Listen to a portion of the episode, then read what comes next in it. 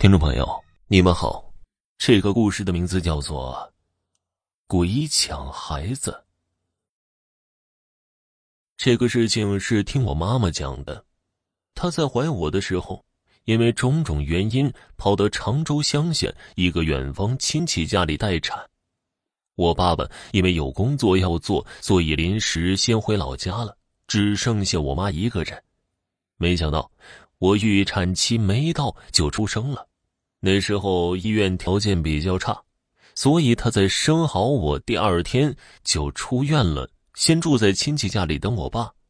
他借住的那个房子是农村自己搭的茅草屋，窗户是没有玻璃的，是用旧报纸糊起来挡风的。房间里也只有一盏小的吊灯。晚上很晚了，他躺在床上休息，突然觉得有一股寒风刮进房间。他睁开眼睛一看，迷迷糊糊的，好像有一个黑影慢慢的从窗口飘进来。那个黑影进了房间以后，就在床边聚拢，变成了一个人的样子。我妈这个时候吓得脸都白了。在这个时候，那个黑影说话了，用很低沉的声音说道：“把孩子给我，把孩子给我。”一边说着，一边伸手想要抢。我妈这个时候就死死的抱着我。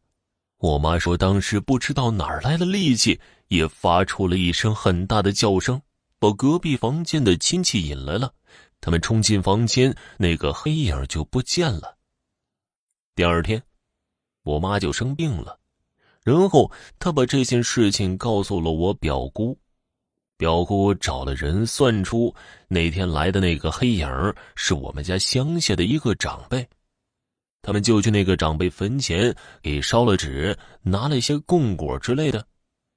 我姑说呀，我妈他们不懂事儿，不是故意来这边生子的，希望那个长辈不要介意，不要再来找我们之类的话。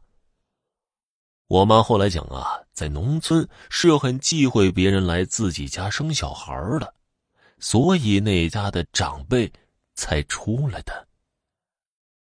好了，家人们，本集播讲完毕，感谢您的收听。